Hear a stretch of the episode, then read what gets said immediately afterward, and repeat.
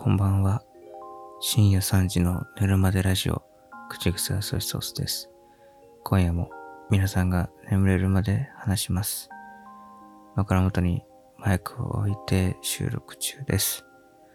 今夜は大変ですよ。10月30日と31日、2日続けて横浜アリーナに行ってきまして、ライブイベント見ました。30日がミューコミ VR プレゼンツスタプラアイドルフェスティバル。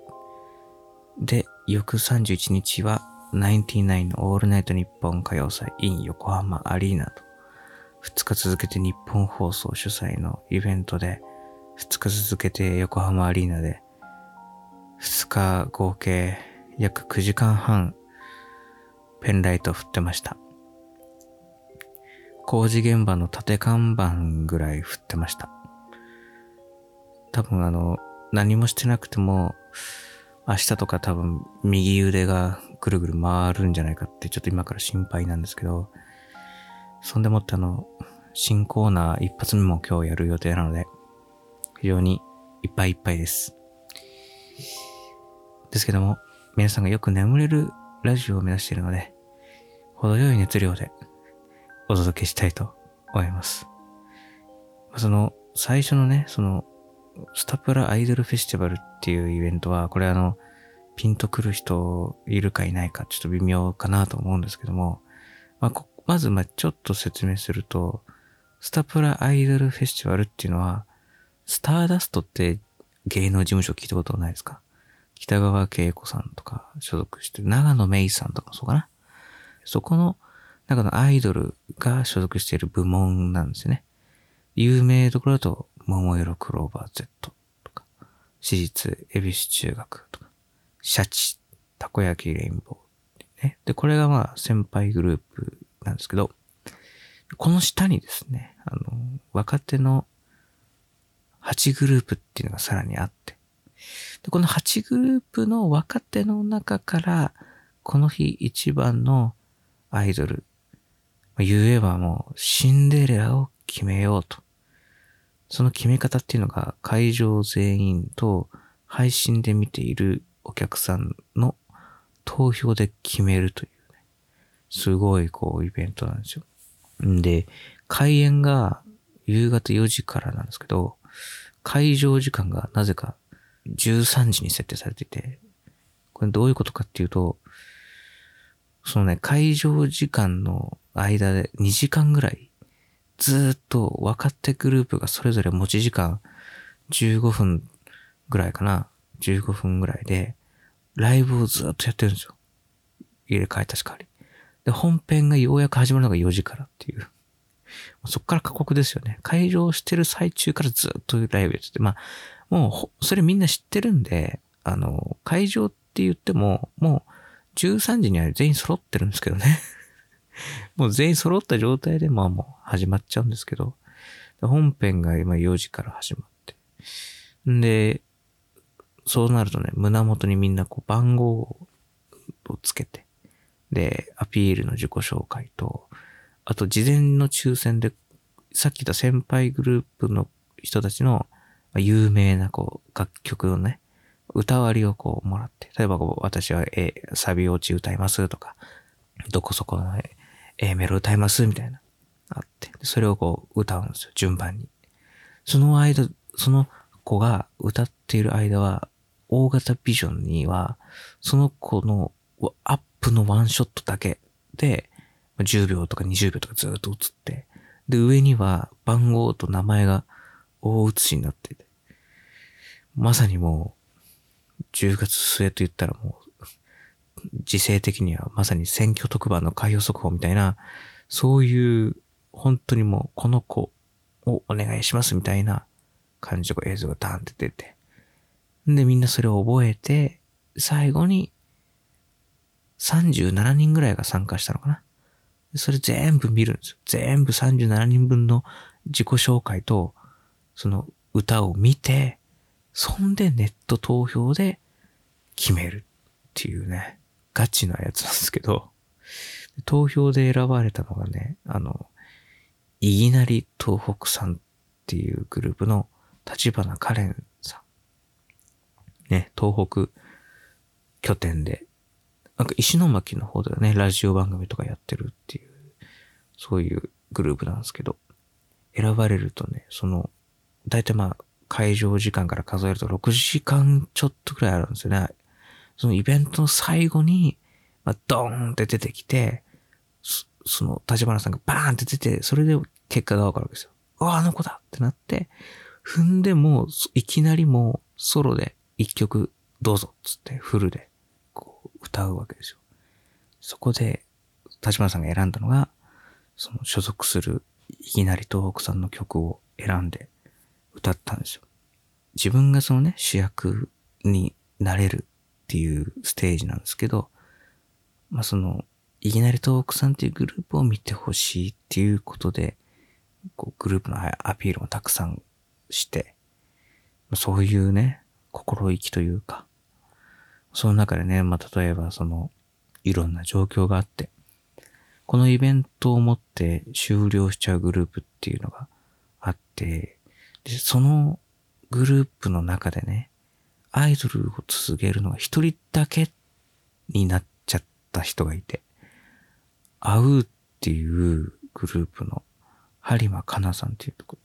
人で、で、他の人たちはね、なんかその、まあ、もともとスターダストってその、まあ別にアイドル以外もたくさんやってるんで、他の子たちはそのなんか、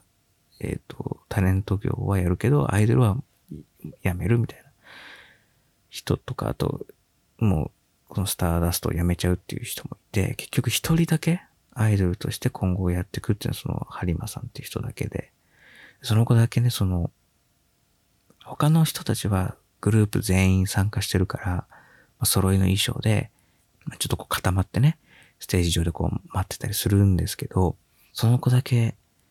他のメンバーがいないんですよ。まあ他の子たちはその、そのそもそもアイドル辞めちゃうから、その、このイベントには参加してないですよ。その、いや、まあ出馬してないわけですよ。だから、その子だけね、立ってるんですよ。で、なんかね、その状況がこう、どうもね、こう、うわぁ、多分辛いだろうなと思うんですよね。その、やっぱこう、同じグループでくっついて立ってたいじゃないですか。ね。だけど、それができないから、まあ、なんかその、多分ね、その、細かいことちょっとわかんないですけど、その、その事務所に入ったタイミングが一緒とか、そういうところで同期みたいな多分いっぱいいると思うんですけど、やっぱこう一人だけこう揃いの衣装じゃなくて、一人でね、そのドレス着て立ってるっていうのがね、ちょっとこう、頑張ってほしいなっていうなんかね、思う、思うし、っていうのもね、あって。まあそういろいろね、その状況があるわけですよね。で、多分、まあコロナ禍とかがなければ、きっといろいろこう、違ったんだろうなっていうのももちろんあるし。で、このイベント自体も、もともと今年の1月にやる予定だったのが、ここまで延期になったんで、その間に、じゃグループが、えっと、活動ちょっとやめますになったりとかっていうのがあったから、まあ、いろいろこう運命がね、こう、かき乱されたっていう人たちもきっといるといい意味でも悪い意味でもね。なんかこうね、まあいろいろあるけど、すごい、まあ、イベントとしてはすごいね、あの、楽しくというか、シンデレラを決めるっていう要素の中に、あの、いっぱいいろんなこうコラボとか、普段聴けない曲歌うとかいろいろあったのでね、そう、イベントとしてもすごい面白い内容になってるっていう、このイベントのいいところかなっていう。よくあの、坂道グループってよく言うじゃないですか。乃木坂とか、日向坂とか、桜坂とかいうグループよく聞きますよね。僕も、まあその、あんまりね、詳しくはないんですけど、そう、選抜っていうのがあるんですね。だからシングルを出すたびに、30人とか40人とかいるメンバーの中から、選抜された12人とか、その表題曲を歌えて、あとは歌えないみたいな。そういうのがあって、システムがある。だからそのグループの中で絶えずそういう戦いみたいなのがこう、あるんですけど、こうスターダストのアイドルっていうのは、今言った全グループ、みんなそれぞれその、その何十人もいなくて、せいぜい10、12人とかかな？多くても、そんぐらいなので、十何人とかだから、そういう選抜とかそういうまあシステムもなくて、その分、まあその若手を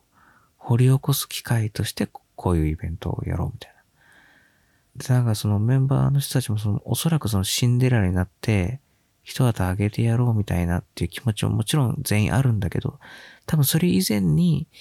その若手グループたちのその切実な思いみたいなのが多分乗っかっているような気がして、なんていうのかな。いっぱいグループがあるから、こう日の目を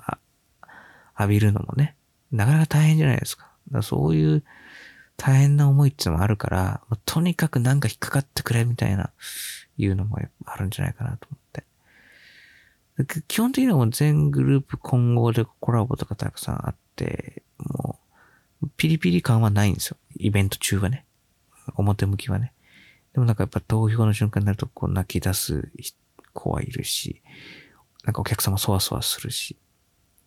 みたいななんかその開票を待ってる間、つなぎでこう、ももクロの人たちとかがね、なんかトークとかしてるわけですよ。で、もももクロなんてもうさ、もう押しも押されぬアイドルだから、もう多分全員好きなんですよね。そこにいる会場の人たちより。まあ、いろんな、それぞれお目当てがあってきてるけど、でも、ももクロはもう代表格だから、みんな好きなはずなのに、もうなんか、気も想像なんですよね。全然なんか、耳に入ってこないみたいな、なってて。だからそういう意味ではみんなね、楽しく、けど真剣にっていうようなイベントで、ね、いい内容だったと思います、本当に。ね、皆さんお疲れ様でした、ということで、ここで一曲、シンデレラになった立花カレンさんが所属するアイドルグループでいきなり東北さんで、立花さんが選ばれた時のソロ歌唱でも歌っていたこの代表曲です。天下一品、道のく革命。っていきたいけど、ってきたいけど、しまった。これはネット配信なので、曲はかけられませんでした。皆さん、検索して聴いてください。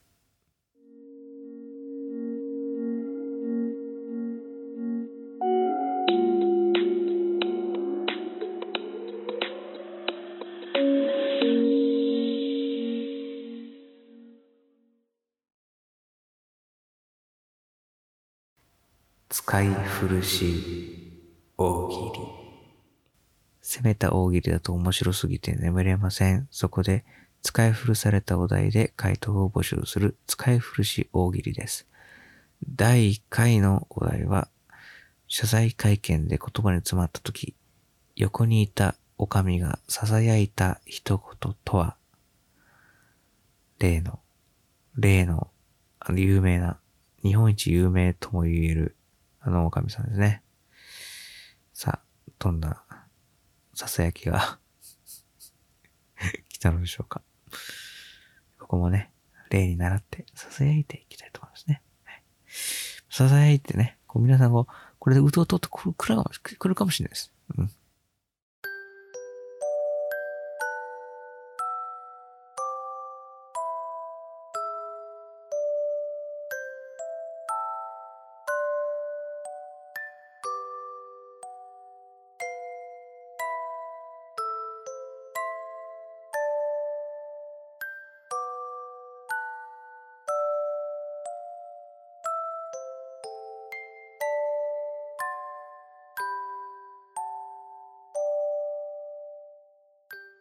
ペンネームありません。七七の方です。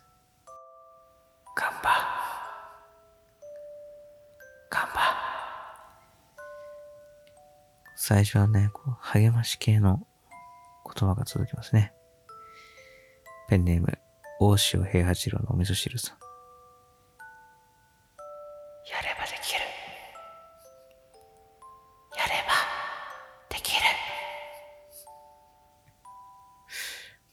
ありません。七しさんですね。終わったら、飛びかかってあげるね。終わったら、飛びかかってあげる。僕も似たような経験を歯医者の時に経験しましたね、これ。でも多分あの、謝ってる人そんなにちっちゃい子供ではないんですけどね。からはね、セリフですね。こういう風に言ったらいいんじゃないかっていうアドバイスがね、おかみからね、届きますね、これ。ペンネーム、ゆうすけさん。真摯に受け止めます。ペンネーム、神田氏。うっせえな。反省してます。絶対これダメですね。スノボが上手くてもダメです、これは。ラスト、ペンネーム、ライライケンさん。その質問、聞こえません。ね、えー、サッカー大好きということでね。今頃パリ・サンジェルマンの試合を楽しんでいるでしょうかね。はい。最後ね、じゃあ、一通りちょっとさえてみたいと思います。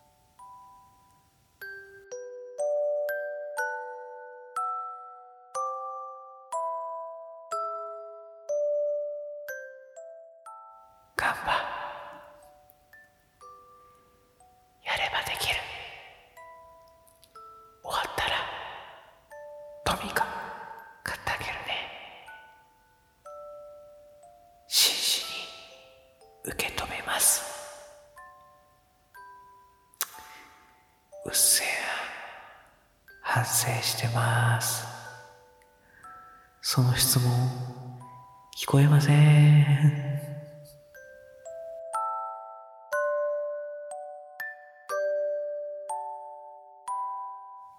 使い古し大喜利でした。ありがとうございました。次回は、こんな寝言は嫌だ。どんな寝言？こんな寝言は嫌だ。どんな寝言？こんな寝言は嫌だなというセリフを送ってください。もう散々出ているよな。そんなベタな使い古し回答も大歓迎です。宛先は、寝るまでラジオアットマーク gmail.com 寝るまでラジオアットマーク gmail.com です。皆様からの使い古し回答お待ちしています。使い古し大喜利でした。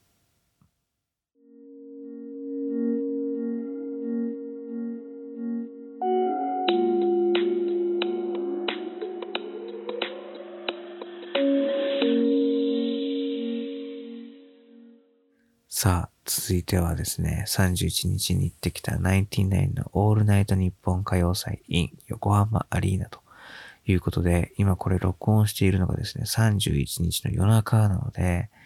ついね、数時間前まで横浜アリーナにいたということなんですけどね。もうこれは説明不要の深夜ラジオですね。その番組イベントが行われました。で、あのー、最近はね、岡村さんが一人でオールナイトニッポンをやっていたので、その時代から数えて、6回目ぐらいですかね。ただ、このナインティナインお二人で揃ってのイベントっていうのは、あの、27年ぐらい歴史があるんですけど、なんか初めてっていう、まあ、こん、ま、いろいろ小さいイベントとかあったんじゃないかなと思うんですけど、あの、常滑市のあの、書店であの番組本出した時にあの、常滑新鮮大使になって あの、やっぱね、サイン本とかやるみたいなイベントは、その常滑市であったと思うんですけど、それはもう多分もう11年、12年ぐらい前だから、ほんと久々かなという感じですけどね。しかも今度は大舞台、横浜アリーナですかね。ガチ中のガチですからね。その昨日まではそのシンデレラを決める争いがね、まあ、ここで繰り広げられていて、で、翌日はですね、リアル港区おじさんこと矢部博之さんがですね、えー、なんとソロデビューをしたということで、その初歌唱もあってというね、えー、シンデレラから港区おじさんへとバトンが繋がれた横浜アリーナですけども、まあね、お二人曰くですね、まあ、カラオケ大会とも言っているこの歌謡祭なんですが、出演者はですね、ナインティナイン、石崎ヒューイ、桑田矢部助、高須クリニック高須委員長、知念里奈、徳光和夫、中山秀幸、ネクライトーキー、メイジェイ、エンモアということで、あの、全部説明するとですね、あの、番組の歴史を総ざらいしなきゃいけないので、まあ省略しますけども、とにかくですね、簡単に言うと、まあ、リスナーにはおなじみのたまらないメンツだということだけ覚えて帰っていただければと思います。僕はあの、横浜アリーナのセンター候補、あのね、横浜アリーナ名物のね、アリーナはアリーナじゃないという、その、横浜アリーナってついてるんですけど、あの、いわゆる、あの、浜崎あゆみさんがアリーナって呼びかけているところはですね、センターって呼ばれるところですね。はい。だから、浜崎あゆみさんが横浜アリーナでライブをやった場合は、センターって呼びかけないと、センターの人たちは、あの、呼びかけに応じることができませんのでね。あの、浜崎あゆみさん、ABEX の方々気をつけていただきたいと思いますけども、そんなこと分かってるって話ですけどね。あの、センター後方で、あの、傾斜がついているの初めて知って、あ、センターだけど、メインステージからこう、あの、通路が伸びてこう、出島みたいになってたりするじゃないですか。それがあったんですけど、その出島の高さぐらいになってて、すごい見やすくて。ただそのね、窓なりがね、ほんと僕あの端の席だったんですよ。一番の席で、その通路を挟んですぐ隣が、あの、ステージ照明とか音楽とか、あの、司る中枢のところで、あの、PA とか呼ばれる人たちがね、座っているところで、もう、卓がね、いっぱい見えるわけですよ。で、それがすごい気になって。その悪い意味で気になったってことじゃなくてね、その僕の好奇心がすごいそそられちゃって。で、あのまあ、矢部さんがね、少林寺拳法の天地拳第一期を披露する時間があったんですけどね。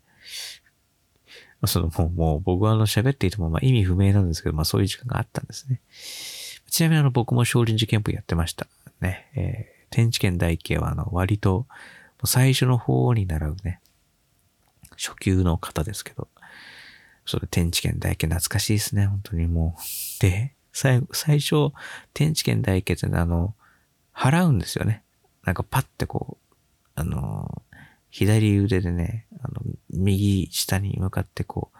相手を払うようにこう、シュッてやるんですよ。で、そのね、払いをやった時に、矢部さんがね、その手持ちのマイクを持ってやると邪魔だからって言って、その手持ちのマイクをどうしようかな、ちょっとこう、悩んだ瞬間があったんですよ。そしたら、その横横の、その、僕のね、席のその、通路さんですぐそこにいるスタッフさんが、誰かマイク回収してってこう指示を出して。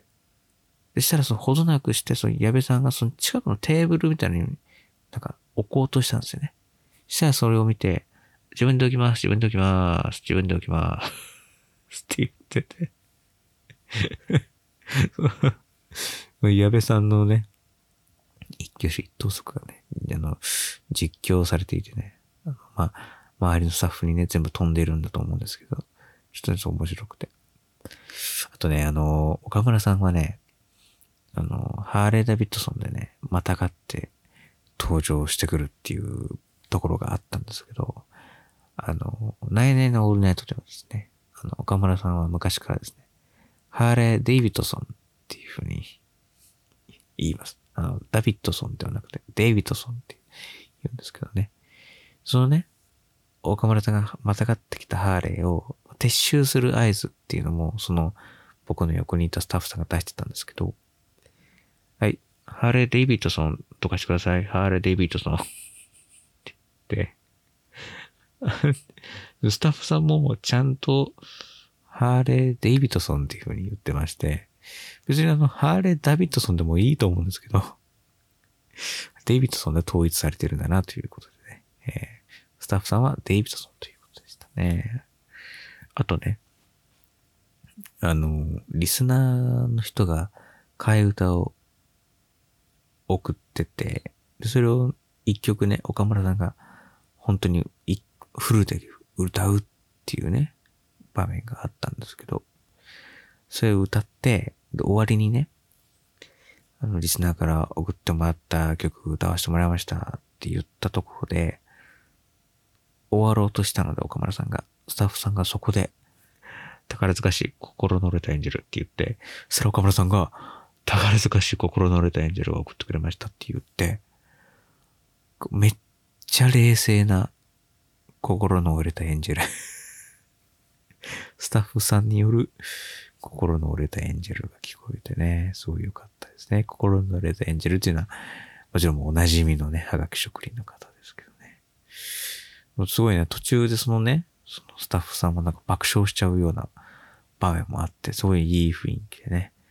大変な職業だけどこういう風に伝えてくれてる人たちがいるんだなっていう風にね、そう思いましたね。ハーレ・デイビッドソンということで。ね。えー、そういうね、思い出に残るイベントでしたね。詳しくはね、あの、配信チケットまだ発売中だと思うので、ぜひそちらを見てくださいと。あとはね、多分今週、その木曜深夜の99のオランド日本でもいろいろ喋ると思うのですごい僕もそれ楽しみに聞こうと思ってますけども。はい。まあ、そういうことで、2日間にわたってね、横浜アリーナで堪能させていただきました。ね、ありがとうございました、日本放送様。日本放送、どっちも日本放送主催ですからね。ありがとうございました。有楽町の方角に向かってね、礼をしたいと思いますけどもね。さあ、この番組では皆様からのメールをお待ちしています。番組の共通のメールテーマは、眠くなる話、眠くなった話ということで、皆さんがうぞうぞと来た瞬間の話を聞かせてください。また、普通歌でも構いません。コーナー、使い古し大喜利もお待ちしています。メールアドレスは、寝るまでラジオアットマーク gmail.com 寝るまでラジオアットマーク gmail.com です。ツイッターのハッシュタグは日本語で、ハッシュタグ、寝るまでラジオ、寝るまでラジオとつけて、ぜひぜひ寝落ちして朝起きた後つぶやいてみてください。よろしくお願いします。さて、ここでもう一つお知らせがあります。私がですね、もう一つ配信しているポッドキャスト番組、ラジオの音楽が Spotify で配信中です。配信中ですというか、まあ僕は単純にあの一人でね、あの勝手に出してるだけですけど、第1回はバナナマンのバナナムーンゴールド、第2回は山里亮太の不毛な議論の音楽について話しています。Spotify アプリでラジオの音楽と検索してみてください。よろしくお願いします。あの、最後ね、ちょっと話しますけど、この間あの、日テレの深い話見ましたか？そこでね、さっきも言いましたけども、そのスターダストに所属している私立恵比寿中学の安本彩香さんがね、密着特集されていて、なんでかっていうと、あの、少し前に、あの、彼女がですね、悪性リンパ腫と診断されて、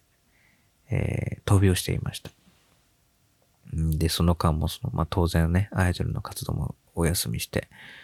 いわけですけども、まあ、そこにね、深い話が密着をして、その、その数ヶ月前にね、寛解っていう、まあ、その病状が落ち着いて穏やかになること、それを寛解と言いますけど、その寛解という状況になって、じゃあステージに戻りましょうっていうなるまでの4ヶ月くらいをね、密着した VTR だったんですけど、それはね、すごい、あの、いろいろ葛藤とかね、あの、お父さんがね、あの、コメント言っていて、あのね、ファンの間では有名なんですよね。あの、お父さんが、あの、昔からその安本さんが、なんかこう悩んだり、こう、どうしようかなっていうなった時に、いつもそのお父さんにアドバイスを仰いでやってたっていう話をよく聞いてたので、初めて姿見ましたけどね。なんかその、なんかね、その辛い闘病生活の中で、あの、でもなんか明るく明るくってするらしいんですよね、安本さんが。で、なんかある日、その、検査があったんだけど、その検査がすごい痛かったらしくて。で、その検査が終わって、お父さん車で迎えに来て、で、後部座席の娘を乗せて、じゃあ走り出そうって言った時に、ああ、一回泣こうって言って、その明るく勤める安本さんが一回だけね、大泣きしたと、子供みたいに大泣きしたって言って、で、それを見たお父さんが、その弱音を吐けない子に育ててしまったんだなっていうのをすごく反省をしたっていうふうに言ってて、なんかその、なんかね、アイドルってこう、それぞれのね、アイドル像があると思いますけど、多分安本さんの中ではね、きっとその、元気を与えるとかそういう、なんかこう強いアイドルをね、強いというか、まあなんていうのかな、その、元気を与えるっていう存在でいたいっていう思いがおそらく強いんだと思うんですよね。だから、きっとそういう振る舞いをしていたと思うんですけどね。それをこう目の当たりにするっていうのもすごい家族としては辛いと思うんですけど、まあそういうことを経てね、さっき言うとそのスタプラアイドルフェスティバルっていう舞台には立ったわけですよ、安本さんは。で、もうね、あの、復帰してから生で見るの初めてだったんですけど、もうね、短い髪の毛をね、その、抗がん剤治療をやったので、その、一旦髪が全部抜け落ちちゃって、そっから生えて、今何ヶ月か経ったんで、まあ、ベリーショートみたいになってるんですよ、今ね。で、その髪の毛はね、真っピンクに染めてね、もうキレッキレでぴょんぴょん跳ねるように 踊ってて、本当にエネルギッシュだなと思ってほっとしたんですけどね。で、最後にね、あの、スタプラ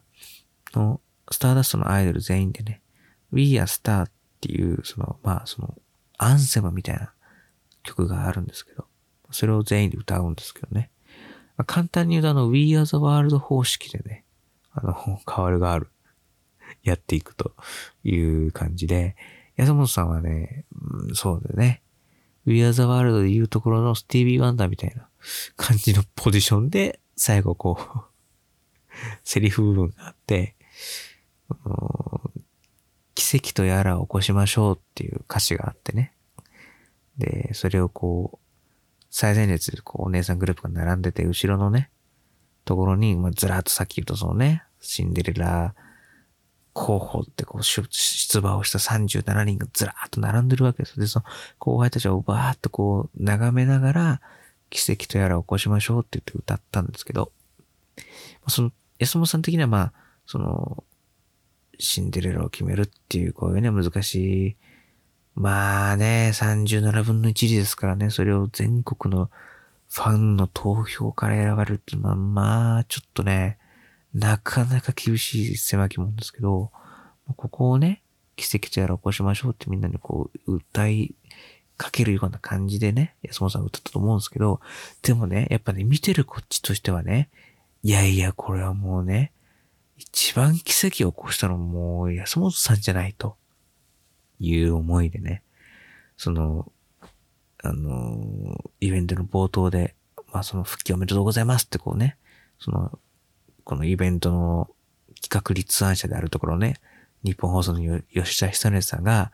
言ったんですよ。でしたら、うわーって拍手が起きるんですよ。今声が、声出せないけどね。声は出せないけど、静かに拍手がダーッと起きて、それがね、あのね、終わらないんですよ。その、大体拍手ってさ、良きところで、なんかこう、なんだろうな、5秒、6秒ぐらいでこう、シャーって消えてくじゃない？それがね、あの、止まんないんですよね。全然止まんなくて。で、あの、そろそろ、はい、みたいな感じでこう、言わないと、それまでずっと鳴りやまないみたいな。で、まあね、きっとこう、全員ね、思ってたと思うんですよ、本当に。本人の安本さんはね、こういう深い話で言ってましたけどもう、これで、ああ、終わっちゃうんだっていう、思ったって。でもね、でもでもでも、そう思ったかもしれないけど、もう今ね、全然もう、ぴょんぴょん跳ねてますから。ね、きっとね、同じような辛い思いしてる人たちにね、ほんとまさしくこれは、あの、綺麗事でも何でもなく、あの、勇気を与えたんじゃないかなと思うし、それをね、見れて本当に良かったなと思うんですけど、でね、その翌日はね、ナイナイ歌謡祭でね、その27年の歴史の中でここまで大型イベント初めてだったらしいので、その、まあ、初めてだから、そのナイナイのオールナイト日本としてのこの長い歴史を、まあ、振り返るような VTR だったが最初流れたんですよ。で、イベントのテーマもまあそういう、あの、歴史をね、こう振り返るような内容になってて。で、それをね、例えると、輪廻転生だと。生まれ変わりを繰り返してね、その輪廻転生してって、で、こう今、20、2021年の今があるっていう。で、まあね、振り返るとね、まあ、岡村さんが11年ぐらい前に、まあ、俗に言うところのパッカーになりって、で、休養して、で、大復活して。んで、去年ね、ついに結婚もされて、その間にはね、途中意もしないのに嫁が見えるとか言い出して 大丈夫か岡村というようなね、声も上がったり上がんなかったりでしたけども、最後ね、ずっと言ってきたその、俺がもし結婚したら、リスナーにみこし担いでもらって、で、俺はその上に乗っかって、わっしょいわっしょいやってもらいたいっていうね、夢をずっと何年も前から語ってたんですけど、で、このね、ナイナイの歌謡祭で、最後その 全部終わって最後の最後にね、あの、本当にその夢を叶えて、あの、まあ、担いだのはね、あの、リスナーではなくて、そのマネージャー、最高のイエスマン、カジマネージャー とかを そういう内々チームの人たちとかね、作家さんとかが担いだんですけど、そういう本当にね、みこしが出てきて、その、横浜アリーナのその、通路が、通路っていうかなんつうの、外周があるんですよね。その、アリーナとスタンドの境目に、外周でぐるーっと一周その通路があるわけですよ。で、その通路を、そのみこしが出てきてね、こう練り歩くと。で、矢部さんが先頭で、でっかいうちをうわーって仰いで、で、その後ろをでっかいみこしをね、カジマネージャー率いるそのナイナイ軍団がこう、わっしょいわっしょいやって、そのみこしの頂上には岡村隆史が、やっとね、こう、拳を突き上げて、どうだと、結婚したぞっていう風になって、それをね、こう、来年の俺の一本リスナーがこうね、ずっと返しをゆっくり一周する間、うわーっとね、拍手を送って、ペンライト振って、結婚おめでとうっていうのは、まあ一年ぶりになっちゃいましたけどね。あの、祝福を受けて大演談っていう感じになって。まあね、岡村さんも岡村さんでね、さっきちょっと言いましたけど、いろいろあって、大変な思いしてね、病気もされて、もう本当に、まあ、最悪はね、もう芸能界無理だ、じゃないか、みたいなことだったのが、まあもう、復活を遂げてね、まあこうしてあるっていうのもね、まあ僕も、そんなに二十何年のうち、だから二十何年のうちって僕、その、ほぼ人生丸ごとラジオやってるぐらいの番組なので、そのうちのね、半分以以下も聞けてないですけど、十数年ぐらいですけどね。うん、なんかね、やっぱり、さっきの安本さんもそうだし、岡村さんもそうですけど、あの、そういう、なんかね、こう、影でね、こう、いろいろあった苦悩とかが、そしてその、表には見せない努力とかが、こう、実を結んでいるなっていう実感した2日間で、いろんなステージで、いろんな立場で、いろんな思いで、まあ、いろんな目的を持ってね、活動している人たちですけど、全然違うステージ、フィールドだけど、でも、まあ、こうやってね、多くの人の、まあ、見守られて、こう、なんかこう、実を結ぶっていう光景は本当にね、いいものだなっていうふうに思いました。ね。イベントって本当にいいもんですね。それでは、さよなら、さよなら、さよならって言いたいところですけどね。えー、本当にね、良かったと思いますね。さあ、ここでね、一曲。このね、大々会話せを代表する曲といえば、この一曲しかありません。それましたかしで、ポイズン。って言いたいとこだけど、だけど、残念でした。これはネット番組なので、えー、曲は使えません。皆さん、おのおので検索して、さっきの、あの、いきなり東北さんのね、天下一品と、そしてね、えー、ポイズンね、あの、検索して2曲続けて聴いていただければ、と思います。え？何？ハロウィン？なんすかハロウィンって？な、マリトッツォ的な？次に来るやつか？よくわかりませんけども。まあ、そんなこんなで楽しい2日間でした。えー、そのうちの気持ちのね、ちょっとだけでも今日伝わればいいなというふうに思います。ちょっとね、長々なってしまいましたけどね。まあ、こんだけ長く聞かされたら多分、うとうとと来て寝ると思いますんで 皆さん、ぐっすりお休みください。それでは今夜はこの辺で、皆さん、おやすみなさい。やっぱね、こう、ああ、言うとおります。お時間です。さよならって言いたくなるけども、僕はナインティナインじゃないので、言いません。皆さん、おやすみなさい。